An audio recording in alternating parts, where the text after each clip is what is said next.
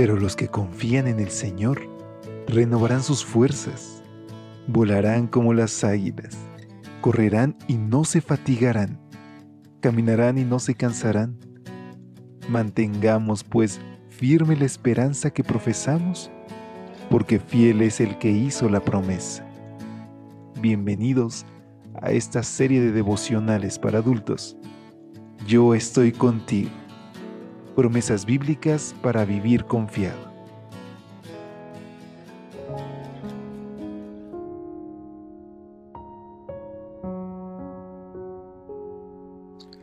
Hola, ¿qué tal? Muy buenos días. Qué gusto saludarte.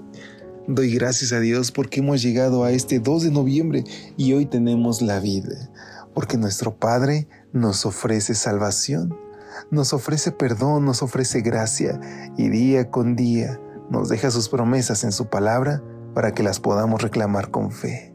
Él está ansioso de hoy tener un encuentro contigo y conmigo, así que abramosle nuestro corazón y permitamos que sus planes se hagan una realidad en nuestra vida.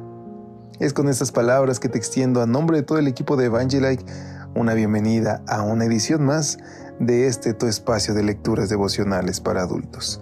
Y te pido que juntos vayamos a nuestra reflexión que lleva como título, Ciertamente, yo estaré contigo. Jueces 6:16 nos dice, Jehová le dijo, Ciertamente yo estaré contigo y tú derrotarás a los madianitas como a un solo hombre. En jueces capítulo 6 encontramos uno de los episodios más tristes de la historia de Israel. Tras haber sido librados de la esclavitud egipcia, el pueblo de Dios ahora estaba siendo oprimido por la mano de Madián. Tan fuerte era la opresión que los israelitas tuvieron que abandonar sus tierras e irse a vivir en cuevas en los montes y cavernas. Cuando Israel sembraba algo, los madianitas, según nos dice jueces 6.5, subían como una inmensa nube de langostas y devastaban la tierra, no dejando nada de comer a los israelitas. De este modo se empobrecía Israel en gran manera por causa de Madian, y los hijos de Israel clamaron a Jehová. El clamor de ellos llegó a la presencia divina y el Señor decidió librar a Israel. Para ello, tuvo un encuentro personal con Gedeón cuando éste trillaba trigo. Le dijo, Jehová está contigo, hombre esforzado y valiente. Ve con esta tu fuerza y salvarás a Israel de manos de los madianitas. ¿No te envío yo? Y esta fue la respuesta de Gedeón. Ah, Señor mío, ¿con qué salvaré yo a Israel? He aquí que mi familia es pobre en Manasés y yo soy el menor en la casa de mi padre. Para llevar a cabo una gran obra, Dios llama a un hombre que se siente pequeño. Gedeón viene de una media tribu, porque eso era Manasés. De esa media tribu, la familia de Gedeón era de las más pobres, y de esa familia pobre, Gedeón era el más pequeño.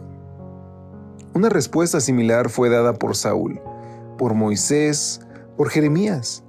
Y es que sabes, Dios no siempre escoge para su obra a los hombres de talentos más destacados, sino a los que mejor puede utilizar. Y a todo el que quiera ser usado por Dios, Él le da la misma promesa que le dio a Gedeón. Ciertamente, yo estaré contigo. El hombre que los demás veían como un leñador o como un picapedrero, el Señor lo vio como su guerrero.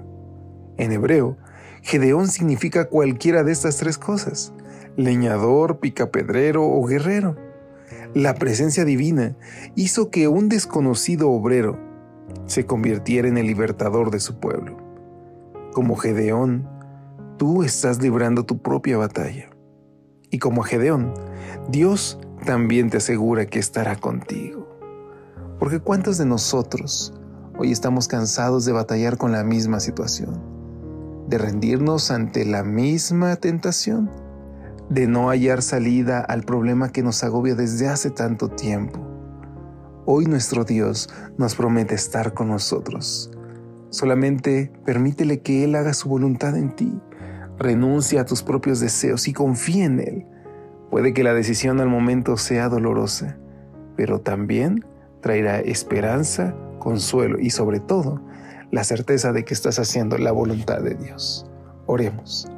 Querido Padre, gracias Señor porque ante todo nos prometes que tu presencia nos acompañará hasta que regreses. Hoy Señor nos ponemos en tus manos y te invocamos en el nombre de Jesús. Amén. Que pases un excelente día y que Dios te bendiga. Hasta pronto. Gracias por acompañarnos. Te esperamos mañana. Te recordamos que nos encontramos en redes sociales. Estamos en Facebook, Twitter e Instagram como Ministerio Evangelite. Y también puedes visitar nuestro sitio web www.evangelite.com.